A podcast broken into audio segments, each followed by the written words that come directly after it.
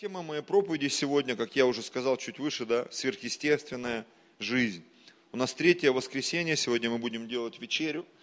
Сегодня будем погружаться в это вновь и вновь, потому что написано, когда мы это делаем, мы приобщаемся к крови Христовой, к телу Христову, Христов, э, к телу Христову, и мы погружаемся в сверхъестественное. Это возможно сделать по вере, братья и сестры. Получить силу от Бога через хлеб, который мы будем вкушать. Получить вот эту божественную чистоту через вино, которое мы будем пить. На самом деле. Почему? Потому что когда мы это делаем неосознанно, неосознанно, то в нашей жизни порой ничего не происходит. Неосознанные жертвы ничего не производят. Неосознанная молитва, она ничего не производит. Очень часто, очень многие вещи мы делаем на автопилоте. И когда в этом нет веры, когда в этом нет посвящения – мы потом удивляемся, я вроде бы все делал. Я вроде бы все делал. Неосознанно. И очень часто, когда вот этих неосознанных моментов мы их до конца ну, не проходим, мы понимаем, почему не получается. Я вспоминаю, вот у нас была Юля в гостях. Это, помните, про Zoom мы говорили, там, регистрация, я уже много раз это рассказывал, смеялся. И она пришла, говорит, пастор, давай попробуем. Давай, и мы начали пробовать и забиваем пароли, и все. И многие вещи, я смотрел на Юлю, она делает автоматически. Знаешь, как вот ты забиваешь, тебе кажется, все правильно. Но когда ты смотришь со стороны, ты можешь видеть какие-то ошибки. И я понимаю, что в моей жизни очень много вот таких вещей, которые я делаю неосознанно, на автомате. И я удивляюсь, почему я не могу войти во что-то, там, в экономическое процветание, Почему мы вроде бы что-то проповедуем, о чем-то молимся, мы жертвуем, но почему мы не можем войти в то, ну скажем так, наше небольшое видение, локальное, которое мы имеем сейчас, 20 домашних групп, 200 человек, мы постоянно натыкаемся на какое-то недовольство, пустоту, сейчас это еще пандемия откуда-то свалилась, да, и думаешь, столько причин не войти в это, но на самом деле, возможно, мы в шаге от этих вещей. Всего лишь в шаге. Всего лишь в шаге от того, что мы хотим иметь. И вот это сверхъестественное, очень часто, да, это то, что отличается от естественного. Потому что, знаете, я заметил такую вещь, люди часто сверхъестественное сравнивают почти всегда с чем-то запредельным. Знаешь, это вот недостижимое, недосягаемое, невозможное. Но когда я смотрю на открытия, которые произошли даже за последние 10-15 лет, последние 10-15 лет, я сегодня читал историю интернета, там про и думал, вспомнил таблицу Менделеева, да, что э, одна из версий, что она ему приснилась. И он где-то в, там, в интервью или кому-то у него спросили, он сказал, говорит, ну как, это же не могло просто так появиться. Говорит, я долго думал, думал, думал и однажды придумал. Причем он не придумал всю таблицу, он просто собрал ее в правильном порядке. У него были карточки, он их раскладывал. Сегодня с утра почитал историю, как это периодическая таблица Менделеева возникла. По легенде, во сне как бы ему показали там эту схему, которой он пользовался. Но ему пришлось действовать. Вы знаете, я вижу здесь вот этот механизм веры, осуществление ожидаемого, уверенность невидимого. Тебе что-то показали, но тебе все равно придется это делать. Когда Бог нам что-то показывает, мы приходим, мы слушаем проповедника, мы видим какие-то вещи там, я не знаю, я мечтаю там дом построить, автомобиль, я мечтаю, чтобы, не знаю, мой ребенок исцелился там, ну что-то произошло такое, чего, что требует ну, такого сверхъестественного вмешательства. Очень часто Бог нам показывает выход. Он показывает нам схемы. Вопрос в том, что нам порой трудно в это поверить. Когда Бог говорит, сделай вот так. Сделай так. Давайте вспомним библейскую историю. Неиман. Ему девочка плен, пленная сказала, вот если ты поедешь в нашу страну, пойдешь к пророку, ты исцелишься. И он поверил ведь на первом этапе, он собрал подарки. Почему? Он поверил по своей схеме. Он собрал подарки, золото, серебро, одежду, приехал, к царю пришел, а царь говорит, я вообще не в курсе, где ты собрался исцеляться.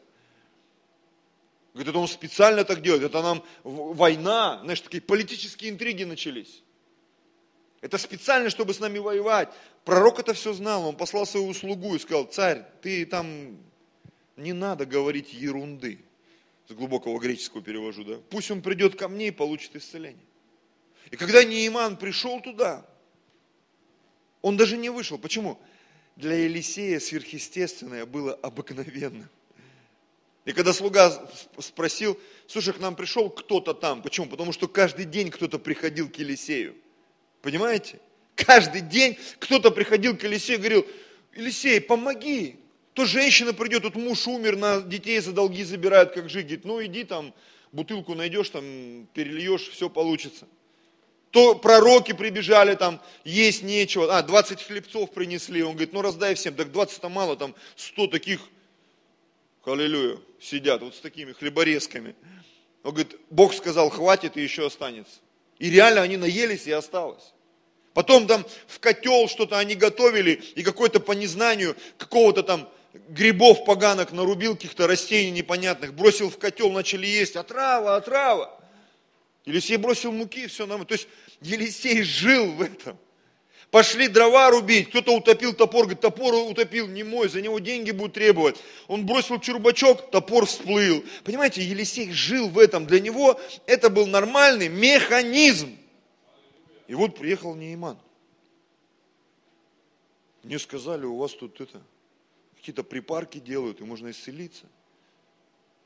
А Елисей, может быть, чем-то занят был, не знаю, молился, с Богом общался. И он говорит Гезию, сходи, этому мужику сходи, пусть он там вот семь раз нырнет, что тут у нас рядом? Говорит, ну какая-то речка бежит, вот в ней пусть искупается, не будем заморачиваться. Он даже в таком, наверное, в домашнем халате был, знаешь, в тапочках. Кто, кто, скажи ему. И вышел Гиези вот в такой примерно манере. За исцелением, да, вам вот туда. По тропинке там между кустов разденетесь и семь раз нужно нырнуть. И у Гезия начались вот эти вот головные инсинуации. Что за дела? И вот он, посадите на коня, посмотрите на меня. Это болезнь многих из нас, согласитесь. А я вот не так представлял, я думал, он выйдет, приложит руку к тому месту. Для меня загадка, что за место, где у него проказа была. Придем на небо, узнаем наверняка. Слава Богу заслуг простых людей, ходящих по земле, возможно, тоже верующих сверхъестественно, и говорят, господин, ну если бы что-то сложное он тебе сказал, ты бы поверил? Он говорит, конечно. Возвращаясь к началу моей реплики, что очень часто для многих сверхъестественное – это что-то запредельное. И вот Нейман пришел, он думал, сейчас ему такое скажут, там, год ползти по пустыне, есть глину там, я не знаю, пиявок каких-нибудь жареных, там, не знаю, пауков там глотать живых, еще что-то. А ему просто сказали, иди нырни семь раз. И слуги смогли достучаться до Неймана. И он пошел и нырнул. И написано, его тело обновилось. В его жизнь пришло сверхъестественное исцеление. И она так сильно его коснулась, что он аж земли там накопал, говорит, я поеду домой, насыплю этой земли, и на этой земле буду поклоняться вашему Богу. Это, конечно, тоже перебор, ну, так между нами. Он из одной крайности в другую. Ну, так все неверующие люди поступают, понимаешь? Мы то сектанты для них, то самые святые. Почитайте только комментарии к нашим вот этим всем страницам, выступлениям, там, что только люди не пишут. Это реакция неверующих людей. И мы должны это нормально. Потому что Иисусу то, то осана кричали, то распни. Ну, знаешь, в понедельник одно, в среду другое, к пятнице вроде все восстанавливалось. Вот так и жизнь сверхъестественна. У каждого из нас есть разные периоды, взлеты, падения, ожидания, путь от веры в веру и славы в славу. Это то, в чем живет церковь, это то, в чем живет Божий народ. Аминь. Но к этому нужно привыкнуть. И в это нужно войти. Потому что очень часто людям проще находиться в какой-то стабильности. Лучше пусть все плохо будет или все хорошо. Но так не бывает. Написано, даже на ниве бедных бывает множество хлеба. Не может быть все время плохо. Когда-то выстрелит. Аминь. Точно так же не может быть все хорошо. Вот праведник из первого псалма. Почему у него всегда все хорошо? Потому что у него есть определенные предпосылки. Он куда-то не ходит, на что-то не смотрит, что-то не слушает, не ходит, не стоит, не сидит в определенных местах, обществах и объединениях. А что он делает? В законе Господа воля его, и о законе он помышляет день и ночь. И в результате вот этих действий, первого и второго стиха, мы видим результат. И будет он, как дерево, посаженное у потоках вод, лист которого не вянет и во всем, что не делает, успеет. Но это не, не просто стабильность. Это не просто стабильность. Я сейчас не могу вспомнить этот пример. Кто-то из ученых, или, а, этот, э, в гольф там играл, кто мне был, Тайгер Вудс, Тайгер Вудс, да, вроде бы, такой темнокожий парень. Вот у него спросили, а почему у него был такой период, когда он чуть ли не из 100 ударов, там 100 лунок покрыл, то есть что-то какой-то там космический результат у него был, там он с деревьев там забивал. Гольф, видели игру такую, палкой железной бьют по костяным шарикам? И вот у него спросили, как вы такого достигли? Он говорит, ну вы знаете, чем больше я тренируюсь, тем больше у меня получается. Скажешь, неужели до всего можно дотренироваться? Но поверьте, если мы начнем молиться, больше, чаще, регулярнее, читать Слово, наверняка мы очень далеко продвинемся в познании сверхъестественных вещей. Молиться за людей, молиться за изгнание бесов, молиться за освобождение, молиться за благословение. Рано или поздно мы увидим, как жизнь вокруг нас начала меняться. И это не просто какая-то болтовня или теория, нам нужно просто это попробовать. Аминь. Итак, давайте хоть что-нибудь прочитаем сегодня. Экклесиаста 9 глава, 11 стих. Тема проповеди «Сверхъестественная жизнь». «И обратился я и увидел под солнцем, что непроворным достается успешный бег, не храбрым победа, не мудрым хлеб и неуразумных богатства, и не искусным благорасположение». Что мы видим здесь? Проворных, храбрых, мудрых, разумных и искусных. Да? Проворные, храбрые, мудрые, разумные, искусные. То есть это люди, которые как-то самовыразились. Ну согласитесь.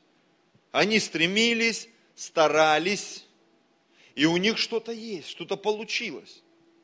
И когда мы смотрим на музыкантов – мы понимаем, что большинство из этих людей, музыкантов, они старались, учились, учили ноты, осваивали инструменты. Когда мы смотрим на киноактеров, там, я не знаю, один из миллиона, которого просто на улице подобрали, сказали, пойдем с ним, они все заканчивали какую-то школу, они чему-то учились, они проходили долгий путь. Когда мы смотрим на спортсменов, я помню, фильм был несколько лет назад про горнолыжника-любителя. Помните, он занял самое последнее место на Олимпиаде, и после него в олимпийские правила ввели такие правила, чтобы любители в них не участвовали. Почему? Это позорище. что когда любитель выходит на старт с профессионалами, это смешно. Потому что он прибежит самым последним, прыгнет хуже всех, сделает хуже все. К чему я все это говорю? Потому что эти люди, они собираются вместе для того, чтобы соревноваться. Но не бывает так, что все время и всегда побеждает один и тот же. Время, случай, состояние, настроение, ветер. Как в Библии написано, но время и случай для всех их. Я хочу прочитать современный перевод. Будет интересно послушать. И другие несправедливости этой жизни я видел, а, пишет автор. Это этот же стих 11. Не всегда выигрывает бег лучший бегун. Видели такое? Много раз. Не всегда побеждает в битве сильнейшая армия. Не всегда достается мудрым заработанный ими хлеб. Не всегда получает богатство умнейший и образованный. Человек не всегда получает заслуженную похвалу. И такое бывает. Приходит время, и с каждым случается плохое. Ну, это такой перевод здесь.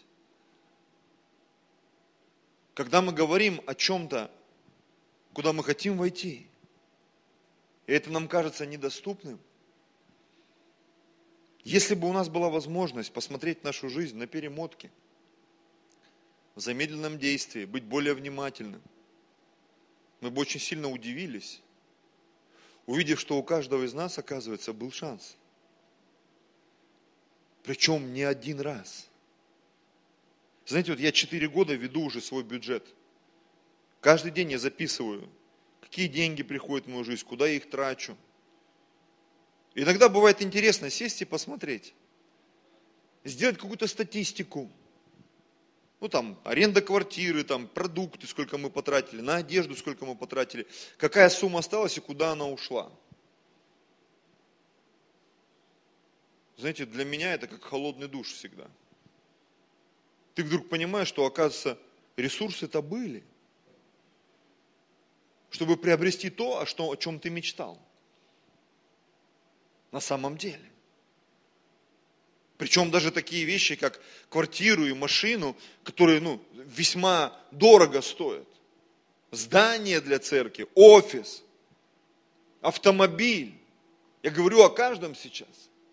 Оплатить учебу каком-то там, не знаю, престижном вузе, который действительно может дать толчок твоей карьере. На самом деле. А если бы мы еще имели статистику о том, как проходит наш день, я помню, один из братьев нашей церкви позвал меня на какой-то бизнес-семинар здесь, по-моему, бизнес-молодость или что-то было. И они вот эту тему затронули такую, время. Он говорит, знаете, что я сделал? Там один из ведущих э, спикеров говорил, я, говорит, я повесил GoPro себе на карман, маленькая камера такая, она ничему не обязывает. Говорит, и я записал весь день. Говорит, там, там зал ухахатывался, ну и понятно, и мы вместе с ними. Он говорит, в какой-то момент, я говорит, перематывал, перематывал, я, говорит, я понял, что два или три часа камера в стену все время показывала. Я не мог вспомнить, что я делал в это время. Он говорит, такое ощущение, что я просто вот три часа вот так вот в стенку простоял. Что я делал? Говорит, я не помню. Камера снимала стену. Три часа. Что, говорит, я в этот момент делал? Я не понимаю вообще. То ли я думал, то ли я в, каком-то, в какой-то отключке был в непонятной. И когда ты все эти вещи смотришь,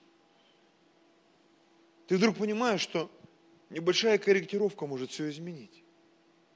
Когда мы говорим о сверхъестественном, нам необходимо разобраться во времени и научиться видеть возможность. Как вот здесь написано, всему время и случай. Время и случай для всех их. Очень часто то сверхъестественное для нас, что стало естественным для кого-то, они вошли туда, используя время и случай. Время и случай. у меня такая следующая мысль. Как мы живем? Все живут в естественном, в их понимании реальности. Ну согласитесь, для кого-то естественно встать там, в своем доме, пойти пообедать там, не знаю, за 10 тысяч рублей, сесть в самолет и улететь в любую точку мира. Я помню, один пастор рассказывал, говорит, я раньше работал, э, у меня была своя бензозаправка в СССР – и он говорит, я мог позавтракать там где-то в Армении, какой-то он город называл, говорит, пообедать во Владивостоке, а поужинать в Москве. И так делать каждый день. Но, говорит, потом все резко изменилось. И тот уровень, который я имел, он, он просто как, вот, как пришел, так и ушел, знаете, бывает так вот. Потом, говорит, мне очень сложно было в жизни, не сказать, что я нуждался, говорит, но мы проходили трудное время, потом я оказался в церкви. И я понимаю, что в жизни каждого из нас бывают подобные периоды. Время и случай. Но все зависит от того, в какой реальности ты живешь. Потому что если ты живешь в реальности понимания финансов, здоровья, духовных вопросов, любая возможность для тебя – это как искра. Из искры возгорится пламя. А для того, кто в этой реальности не живет, он даже не поймет, что это возможность. Понимаете? Люди, которые практикуют евангелизм, он вообще с нуля может просто человека обратить ко Христу и привести к церкви. Почему? Он настолько натренирован в использовании возможностей. Большинство людей в церкви, они даже этих возможностей не замечают, они просто идут по своим делам делают свои дела. И когда они слышат церкви, вообще-то Бог нас призвал Евангелие проповедовать, они сидят и думают, а где, а когда, а как. Поверьте, сегодня, вот сегодня, Я думаю, у каждого из присутствующих хотя бы одна возможность была попроповедовать Евангелие. Хотя бы одна возможность. Ты с кем-то встретился, не знаю, на улице, в пробке, в метро, в электричке. Просто ты шел, ты увидел человека. И, возможно, даже он у тебя что-то спросил. И, возможно, через это можно было бы даже зацепиться. И потом, как-то люди сверхъестественно спасаются. Они спасаются сверхъестественно, когда это сверхъестественно становится частью нашей жизни, братья и сестры. Как он так сверхъестественно зарабатывает деньги? Он сверхъестественно зарабатывает деньги, потому что то, что для нас сверхъестественно, для него это реальность. Он в этом живет, он с этим разобрался. Аминь. Как эти айтишники, да, открыли для себя этот мир. Я сегодня смотрел вот это www, мировая паутина. Как она там, world, что-то там, web, второе слово какое. World Wide Web. Всемирная паутина. Один парень пришел, говорит, слушай, вот такая схема, давай ее запустим. И эта схема была запущена для э, передачи информации между институтами, университетами, чтобы научные люди обменивались информацией в 89 году. В 93-м уже все это пошло по полной катушке. А сегодня наши дети, внуки, они не могут понять, когда мы говорим, да вы что, у нас были такие телефоны, такая длинная лапша, ты мог по квартире ходить, если у тебя длинная была лапша, если короткая, только сидеть вот так. И все. Я не понимаю, как это жить без мобильного телефона. Кто-то, мы общались недавно, кто-то говорит, мы когда маленькие были, ну еще советские пионеры, мы думали, прикинь, телефон в кармане будет. И все представляли вот эту трубку в кармане. Никому в голову не приходило, что телефон может быть вот таким. Ну согласитесь, даже это было что-то невероятное вообще. Невероятное. А сейчас, и это уже не шутки, говорят, что когда вот это 5G, да, оно покроет всю планету – все. Человечество настолько изменится. Почему? Потому что машины могут между собой общаться, самолеты могут между собой общаться без участия человека. Когда интернет будет полностью покрывать все, потому что вот мы были в Сочи, да, и там вроде телефон показывает интернет, а его нету. LTE ты нажимаешь, оно три часа грузится видео. Что там горы с гор, там покрытие сети, оно нестабильное. А когда оно станет стабильным, скоростным, мир еще больше изменится. И многие вещи для нас сегодня это что-то сверхъестественное. Но через три года, пять лет это станет естественным для каждого человека.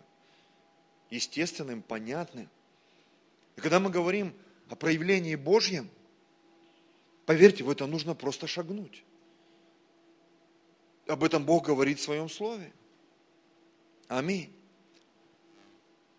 И хочется задать вопрос себе и всем слушающим а какова твоя реальность? В какой реальности мы живем с тобой сегодня?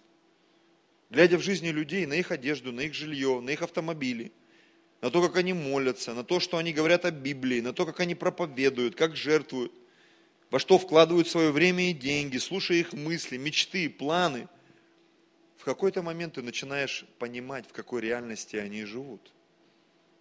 Это правда, братья и сестры. Это правда. Почему такой большой контраст между одними автомобилями и другими? Между тем, как выглядят одни люди и другие. Мы сегодня очень часто, мы же как христиане понимаем, вот этот проклят, этот благословенный. А я бы хотел по-другому перефразировать в контексте проповеди. Этот смог шагнуть сверхъестественное, а этот отказался. Знаете, сегодня, когда я смотрю передачи про тех же богатых там людей, состоявшихся, причем я не говорю о деньгах, а вообще там ученые, спортсмены, ну, люди, которые за своим телом следят, там, занимаются там, культуризмом, ну, фитнесом, еще чем-то. И я понимаю, то, что для меня сверхъестественно, для них это нормальная обыденная жизнь. Они в этом живут, они это практикуют, они это культивируют в своей жизни, в жизни других людей. Многие зарабатывают на этом. Почему? Потому что они других людей вытаскивают на эту площадку. Говорит, если ты мне заплатишь, я тебе покажу, как зайти. Так мир монетизирован. Скажешь, ну в Боге этого нет. Как нет? Откройте Писание, почитайте последнюю там обращение к церкви. Купи у меня золото, огнем очищенное. Купи мазь глазную. Бог не предлагает, возьми. Он говорит, купи. Купи мазь, купи золото, возьми праведность. За все есть цена. Цена. И когда в нашей жизни халява, люди ждут халявы. Знаете, что я вижу?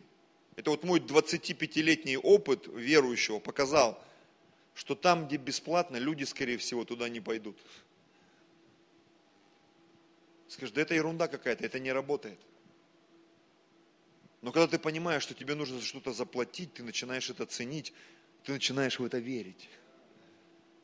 На самом деле. Поэтому что такое сверхъестественная жизнь? Это определенная цена. Это определенная плата за знание, за информацию, за возможность. Чтобы кубики были, да? Как сказать, не потопаешь, не полопаешь, да? Если много полопаешь, то потом топать сложно. И лопать нужно в меру, и топать в меру.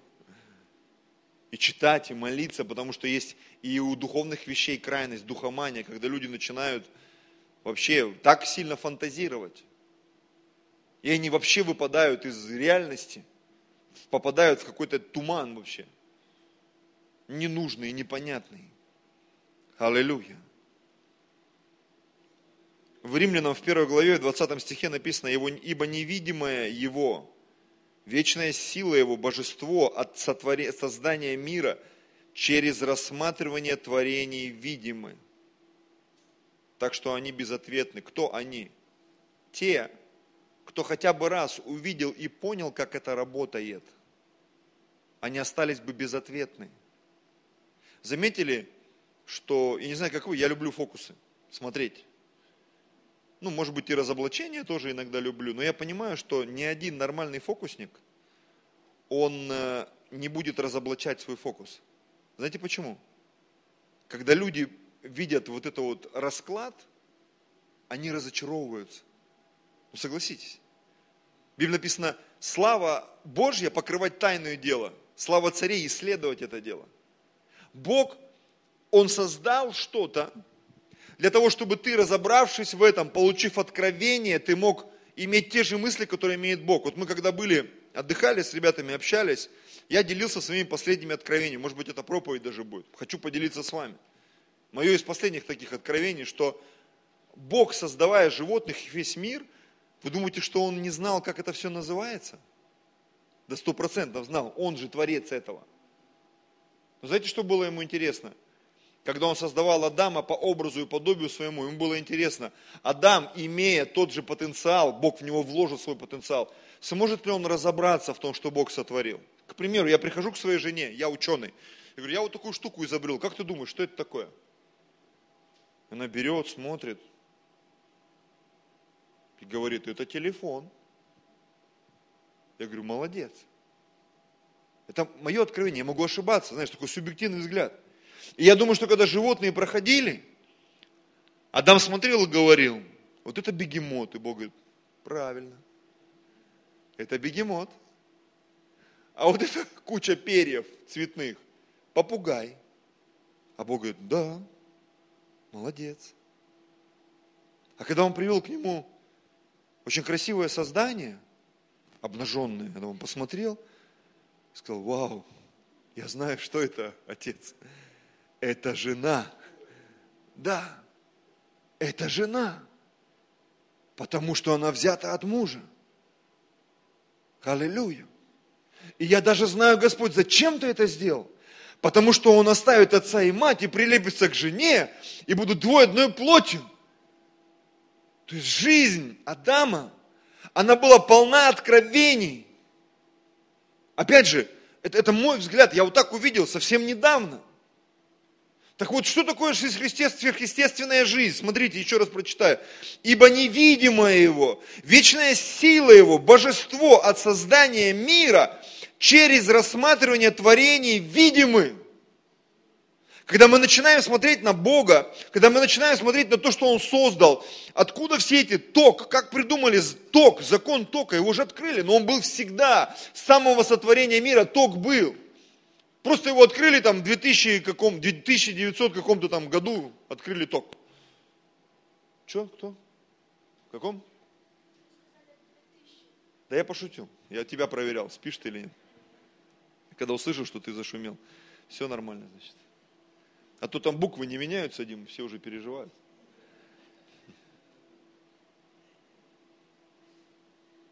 Вот замок есть такой, молния, знаете, да?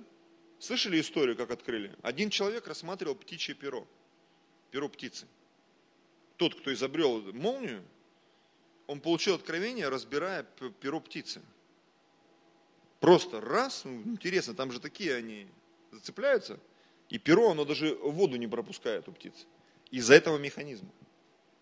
Представляете? Есть такие э, сейчас э, чемоданы, одни из самых модных, да, Samsonite называется. И у него такая внутренняя стежка идет молния, она даже воду не пропускает. Так сделано, герметично, через рассматривание творений. Очень многие сверхъестественные вещи становятся понятными просто потому, что Бог тебе это открыл. Потому что Бог тебе это показал. Может быть, ты не поймешь механизма, но ты поймешь, как это, как в это войти, как этим пользоваться. Ну согласись, кто понимает устройство iPhone? Я честно скажу, я не понимаю. Когда мне говорят, это вот нано. Что такое нано? Надо? Нет, нано. Нанотехнологии. Там все тонкое, мелкое, там все, но это можно все понять, объяснить, если долго мучиться – что-нибудь получится. И ты скажешь, вау, оказывается, вот как это все работает. Аллилуйя. Этому можно учиться. Почему? Это создали люди, братья и сестры. Люди догадались до этого. Для нас, для с вами, вот тут сидящих почти всех в зале, да, это что-то сверхъестественное. Но это создал человек, такой же, как мы с вами. Он просто в чем-то разобрался. Когда мы говорим о богатых людях, когда мы говорим, опять же повторюсь, о культуристах, да, о людях, которые свое тело в порядок там привели как-то, сделали, они просто в этом разобрались. Разобрались в питании. Люди, которые учат языки, полиглоты, они разобрались с этой системой. Аллилуйя. Скажешь, неужели можно разобраться в Божьих схемах? Так а зачем тогда Бог их дал, все эти заповеди? Не для того ли, чтобы мы в них разбирались, братья и сестры? Поэтому вера – это не просто какая-то мечта в непонятные вещи. Вера – это когда мечта становится реальностью. Реальностью. Реальностью нашей жизни. Аминь.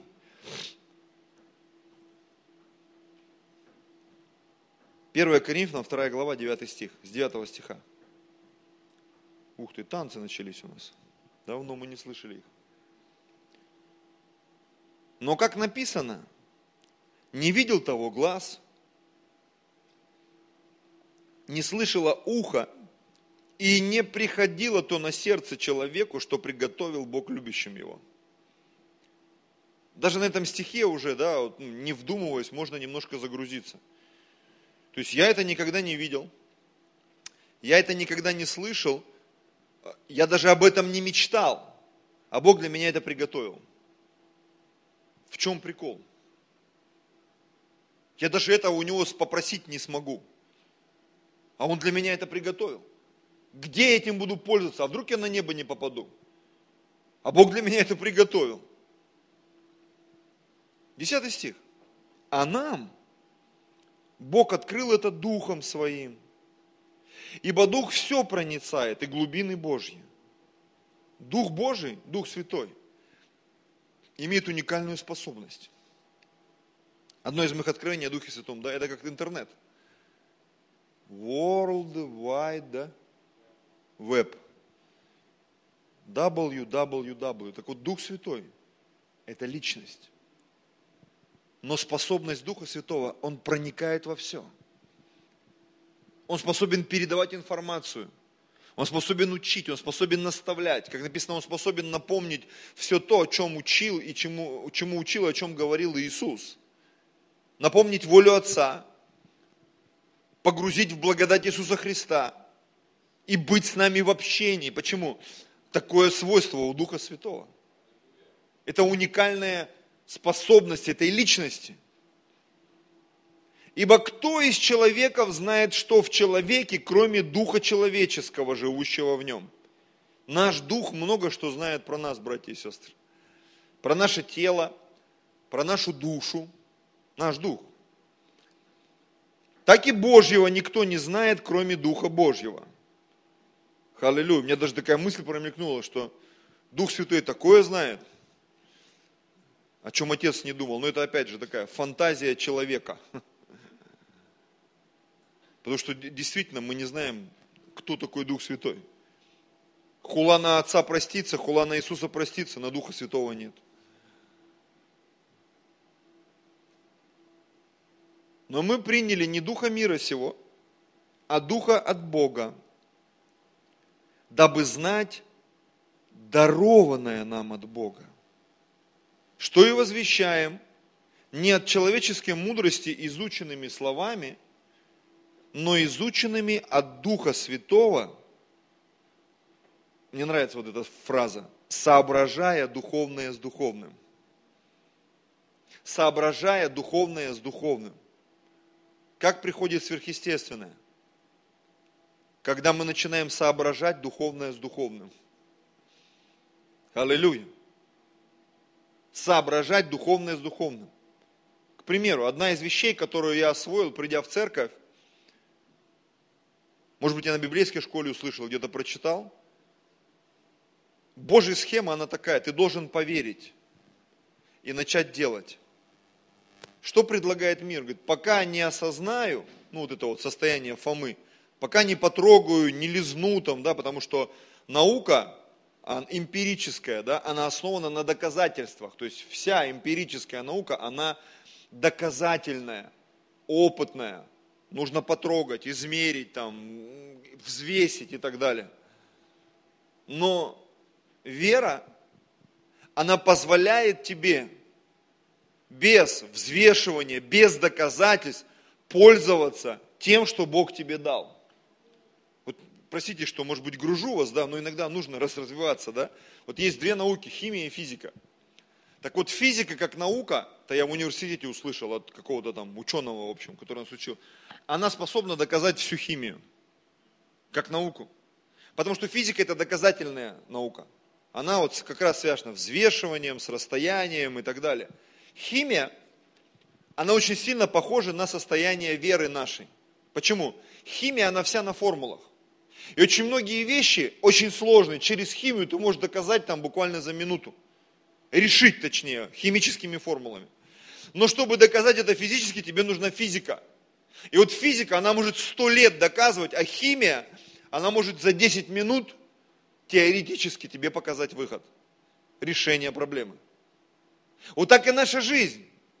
В ней присутствует физическая составляющая, доказательная база, и в ней присутствует химическая составляющая. То есть это тот вопрос, который мы решаем верою.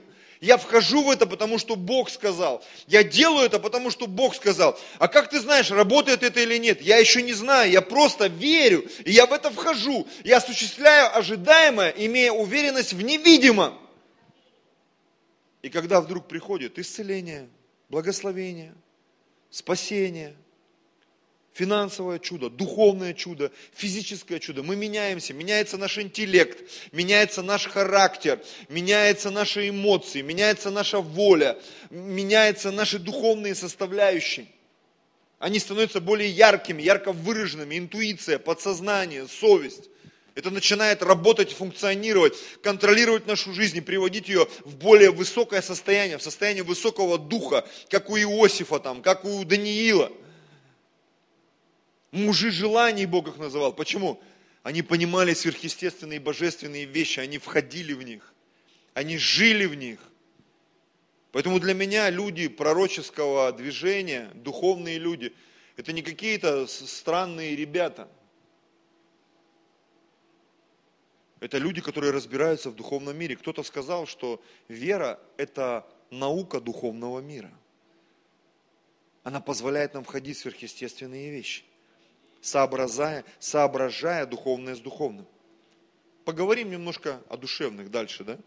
Душевный человек не принимает того, что от Духа Божьего, потому что он почитает это безумием и не может разуметь. Почему? Потому что о сем надо судить духовно. В это нужно верить. В это нужно входить. Но духовный судит о всем – а о нем судить никто не может. Ибо кто познал ум Господень, чтобы мог судить его? А мы имеем ум Христов.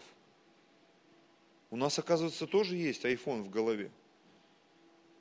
Я помню, один проповедник сказал, говорит, посчитали, что тот объем информации, но опять же, я не знаю, где это взята информация, доказ, доказуема она или нет, что наш мозг, он стоит там что-то в миллиардах там, долларов или фунтах посчитали.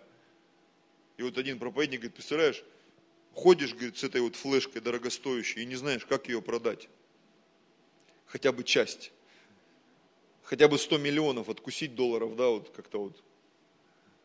Мы не умеем пользоваться тем, что Бог нам дал. Но это правда.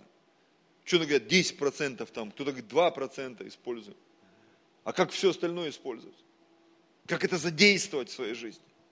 Эмоции, ведь они тоже нам для чего-то даны совесть, интуиция, подсознание. Ведь это все дано нам Богом для какой-то определенной цели, а, которой мы можем пользоваться. Аминь. Использовать это. Жизнь сверхъестественном – это не просто мечты, но мечты, ставшие реальностью.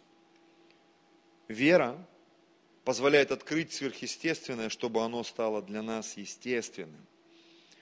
Римлянам 1.17. «Ибо я не стыжусь благовествования Христова, потому что оно, благовествование, есть сила Божья ко спасению всякому верующему, во-первых, иудею, потом и елену». Апостол Павел, когда писал письмо римлянам, он, возможно, удивлялся сам своим откровением, как я, бывает, проповедую, потому что я сейчас сказал – мне надо пересмотреть, понять, осознать, что я услышал, что я понял. И вот смотрите, он, возможно, когда писал, или кто-то писал под его диктовку, да, он выдал вот это откровение. Благовествование Христова – это сила Божия к спасению. Это, это такой некий инструмент, некий метод, который способен изменить жизнь человека. И вот 17 стих в нем, в этом методе, в этом инструменте, в этом стиле жизни, в этом движении открывается правда Божья от веры в веру. Как написано, праведный верою жив будет. Вот мне нравится вот это вот действие от веры в веру. Люди открыли мобильную связь. Были там радиотелефоны, там вот эти вот с антеннами, там какие-то сотовые, ну сейчас они сотовые остались, мобильная связь. Сейчас она связана с интернетом, там 3G, 4G, сейчас 5G подходит, там LTE, Wi-Fi, беспроводной интернет. Что это все было? А я вам скажу, это был путь из веры в веру. Люди придумали интернет, придумали обмен информацией, придумали разные скорости. Когда э, кто-то придумал а, пиксели, то есть когда открыли вот это цифровое пространство и придумали пиксели, всего лишь там три цвета, по-моему, да, в цветном принтере. Синий, красный, там, желтый, по-моему, да, или что-то там. И из этого получается весь спектр цветов. Так вот, чем большее количество пикселей, тем ярче и насыщеннее картинка. И вот этот формат Blu-ray, о котором все слышали, да, 1920 на 1080 пикселей, мы видим такую картинку, когда впервые Blu-ray появился, ты смотришь на картинку, на те телевизоры, которые позволяли эту картинку показывать, там аж волосы из носа, прыщики, там видно эту э, э, радужную оболочку глаза, ты думаешь, вот это качество. А потом придумали 4К, это уже не 1920, а 3840 на 2160. То есть еще больше пикселей, еще глубже шагнули. Это что такое? Это путь от веры в веру, по сути, для ученых. И вот мы, допустим, сегодня говорим, я бы хотел получить торт. И вот одна из любимых фраз, я услышал от Ольги Ледяевой, да, она говорила в книжке, прочитал, Лестер Самрел был такой муж Божий, говорит, если ты хочешь по вере получить торт, пончик хотя бы по вере получи, пончик. Все любят пончики, да? Я думаю, что все. Просто кому-то уже вредно есть пончики, да? По вере пончик, если ты получишь, тогда ты можешь начинать верить за торт. Из веры, от веры в веру открывается правда Божья, истина Божья. Научные открытия в разных сферах – это путь от веры в веру через сверхъестественное. Интересно, что книга Библия, собрание, Библия это собрание книг, да, она заканчивается книгой, которая называется «Откровение». Что такое откровение? Это то, что для тебя было закрытым и стало открытым. Откровение – это всегда путь в сверхъестественное. Если в твоей жизни есть откровения в бизнесе, откровения в семье, откровения в служении, откровения о себе, о своем теле, о своем образовании, откровение, когда открывается, знаешь, открывается, ты можешь в это войти, а можешь остаться в чем-то старом, древнем. Так вот, Библия заканчивается откровением. Это значит, что мы, когда это произойдет, мы перейдем во что-то новое. Как в Библии написано, Бог захотел и сделал нас начатком некоторых его там созданий. Мы начаток, то есть мы как дверь во что-то новое, и мы можем в этом участвовать, быть, ощущать это. Не просто на уровне мечты, на уровне жизни. Аллилуйя. Откровение – это путь сверхъестественное, путь в новое. Жизнь, ведущая вперед, в жизнь откровений, жизнь открытий, духовная жизнь, которую не стоит менять на плотскую. И вот Галатам 3 глава, пожалуйста, музыканты, можете выходить уже. С 1 по 3 стих давайте прочитаем. Павел обращается к Галатийской церкви. «О, несмысленные галаты! Кто прельстил вас не покоряться истине? Вас, у которых перед глазами предначертан был Иисус Христос, как бы у вас распятый. То есть он говорит, кто прельстил вас? Почему вы оставили истину? Почему от сверхъестественных вещей ушли в какие-то простые, обыденные вещи, в какую-то ерунду, которой вообще не надо заниматься? Это только хочу знать от вас. Через дела ли закона вы получили духа или через наставление в вере? Мы уже сегодня с вами обсуждали, что вера – это дверь сверхъестественная. Потому что когда ты делаешь просто то, что тебе говорят по инструкции, это превращается в простую бытовуху. Но когда ты двигаешься верою, для тебя это шанс оказаться в чем-то новом. И вот смотрите, так ли вы несмысленны, что начав духом, теперь оканчиваете плотью? Знаете, что я увидел? Когда мы покаялись 25 лет назад, не сказать, что мы там были какие-то голодранцы, ну такое время было, 90-е годы, и, и для нас реально каждый, каждое событие было чем-то новым. Это было что-то каждодневное, какое-то открытие. И когда мы оказались в церкви, для меня это было что-то вообще запредельное. Для меня открылся абсолютно новый мир. Я с детства любил фантастику. В детстве внутри меня всегда был вопрос, а что там за небесами, а вообще есть эти космодесантники, другие миры, а как это жизнь на других планетах? Когда я оказался в церкви, мне было 19 лет, 20 исполнилось. Когда я узнал вот это все, книгу Откровения прочитал, что есть Бог, что когда у нас наша физическая жизнь заканчивается, мы идем в духовный мир, и что там вообще вечность. Вы знаете, я такой мир поймал. Я такой мир поймал. Почему? Для меня что-то открылось. Для меня сверхъестественное стало понятным через то откровение, которое я получил в Библии. Я помню, когда мы покаялись, это был 95-й год, в России появилась цветная фотография. Все наши фотографии до покаяния, они черно-белые. Когда мы пришли в церковь, только вот это вот первые, первые наши домашние группы, мы только собирались, фотографии стали цветными. И вот я, я не знаю, так вот как-то символично получилось, что жизнь до Бога была какой-то такой черно-белой, серо-буро-малиновой. Жизнь с Богом стала цветной. Во всех красках заиграл реально изменилось, даже фотографии изменились. Тогда еще про цифровые фотографии никто не знал. Я сегодня в интернете увидел первую фотографию, которая была загружена в интернет. Там какая-то группа женская, забыл как называется. Первая фотография. Зайдите в Википедию посмотрите, интересно вообще. Потому что когда начинаешь в историю смотреть, думаешь, вот это да. Как это все начиналось? Начав духом, не надо оканчивать плотью когда все ярко играло, первая любовь в Боге, откровение. И потом вдруг приходит какое-то вот уныние, бытовуха. Вырывайся из этого. Вырывайся из этого. Врывайся в сверхъестественное. Бог, я хочу сверхъестественных ощущений сверхъестественных переживаний. Как мы раньше это мурашки называли, да? Но собрания такие мурашки были. Я стоял, у меня вот так вот, как она запела, у меня волосы, такое откровение получилось. А сейчас, ну сейчас нормально. Мы где-то на плоть подсели, братья и сестры. Мы где-то на плоть подсели.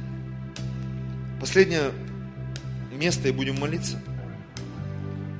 Это молитва Павла, Ефесянам, 1 глава с 15 стиха.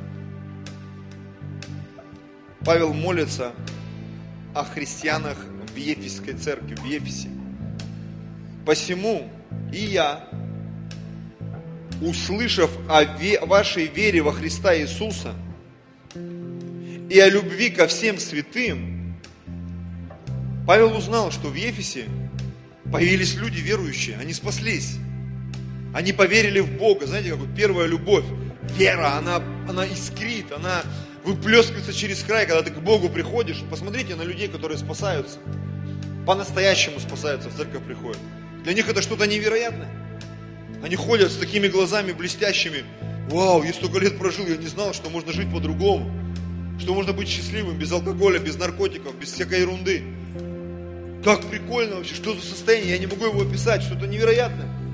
Мне кажется, я всех люблю, как написано, и о любви э, ко всем святым. когда в церковь приходишь, первую любовь, тебе кажется, ты всех любишь.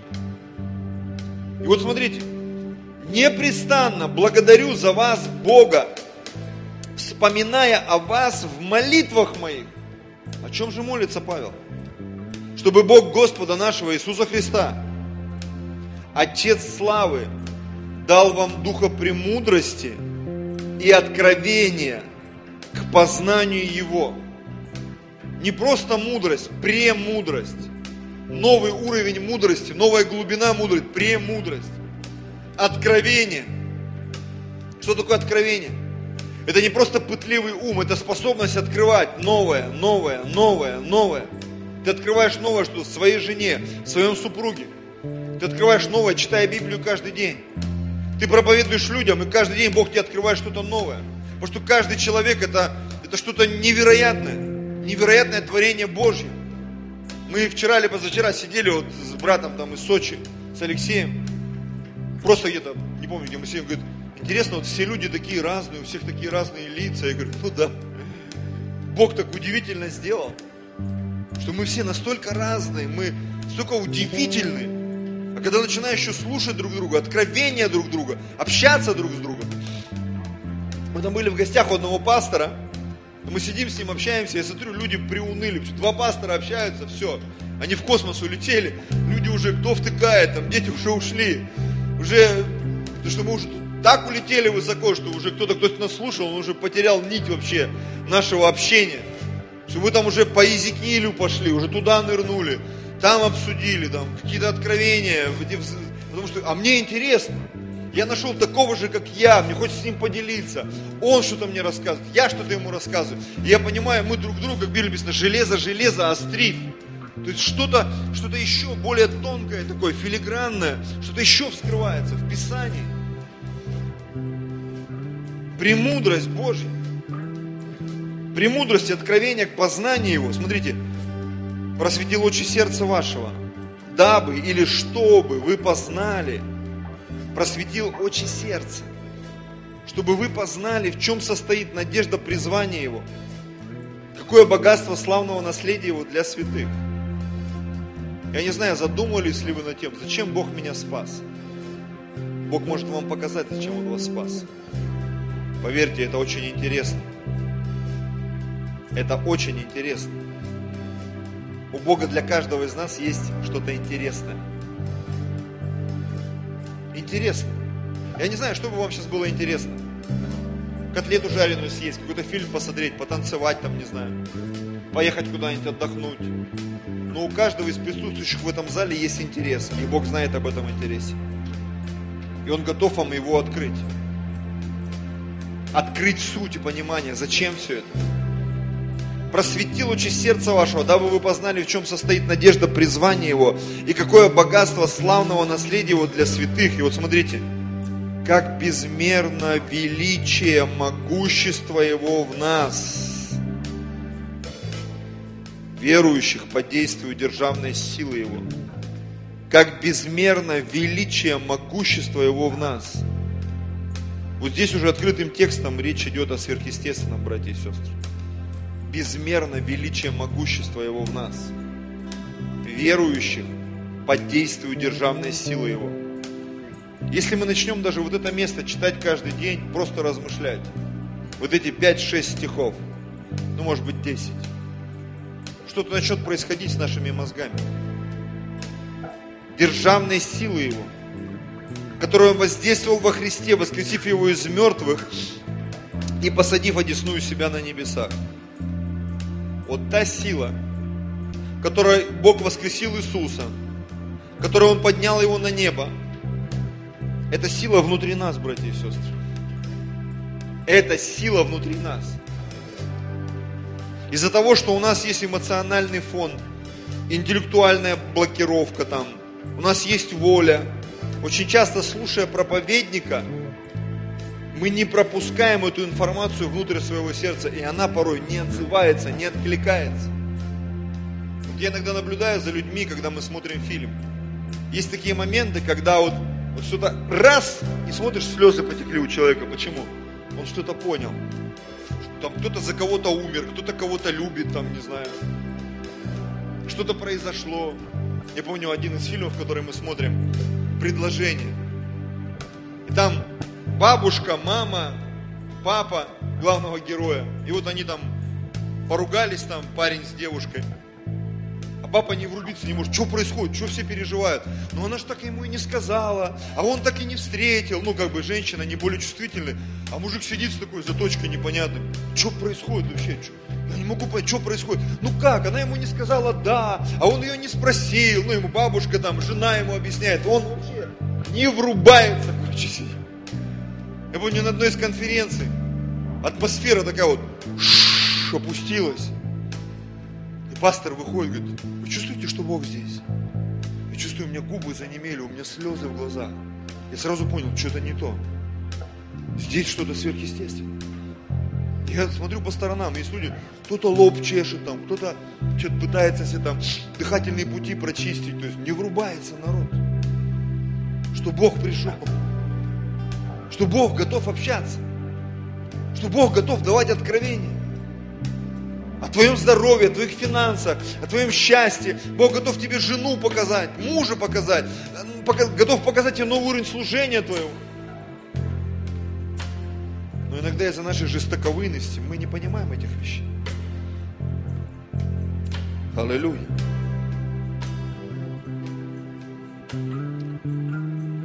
Которую Он воздействовал во Христе силою, державной силой воскресив его из мертвых, посадив одесную себя на небесах, превыше всякого начальства, власти, силы, господства и всякого имени, именуемого не только в всем веке, но и в будущем.